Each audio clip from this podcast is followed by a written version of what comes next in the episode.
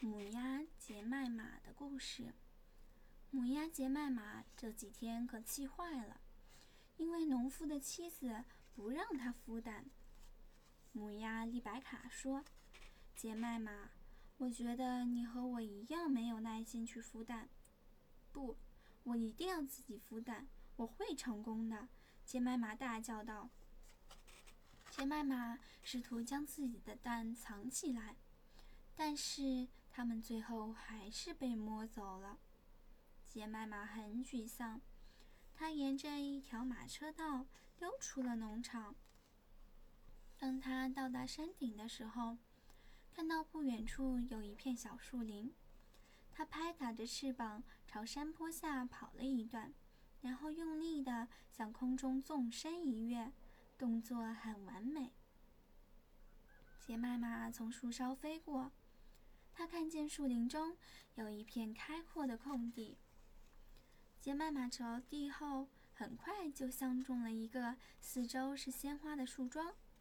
树桩上坐着一位穿着优雅的绅士。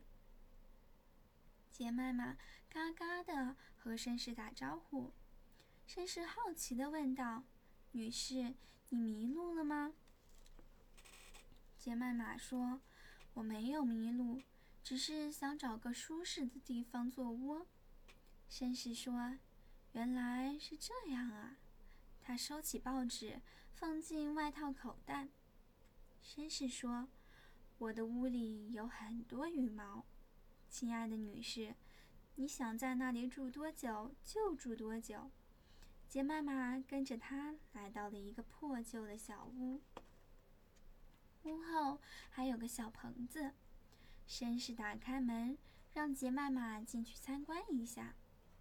小棚子里有很多羽毛，虽然有些难闻的气味，但是杰麦玛依然趴在上面搭起了窝。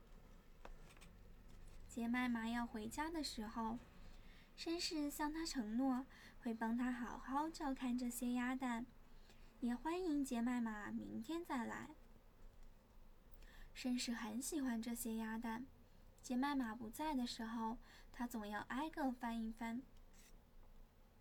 一天，绅士热情地说：“女士，我想办个两人宴会，好好招待您。您从农场带些香草，最好有鼠尾草、百里香、薄荷、两颗洋葱和一些香芹。我来负责做饭。”杰麦玛用嘴一点儿一点儿地咬下各种香草，这可是人们用来添烤鸭的香草啊！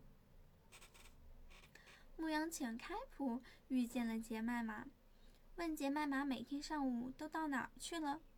于是杰麦玛把整件事都告诉了开普。聪明的开普根据杰麦玛的讲述，识破了绅士的诡计。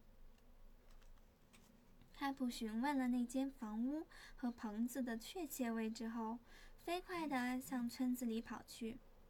他需要找那两只经常和猎人一起去猎狐的小狗帮忙。一个阳光明媚的午后，杰麦玛又一次飞过了树林，在绅士家对面落了地。杰麦玛刚落地，绅士吓得跳了起来，他大声说。看完你的蛋，就马上进屋，把你带来的香草给我。杰麦玛刚走进棚子，就看见一个有着黑鼻头的家伙在门口嗅了嗅，然后迅速地锁上了门。绅士被挡在门外了。不一会儿，外面就传来一阵可怕的声音。最后，那位着着浅黄色胡须的绅士不见了。开普打开了棚子的门，把杰麦玛放了出来。开普和两只猎狗把杰麦玛护送回了家。虽然经历了危险，但是杰麦玛依然坚持要自己孵蛋。后来，主人终于允许它自己孵蛋了，但是它只成功的孵出了四只小鸭。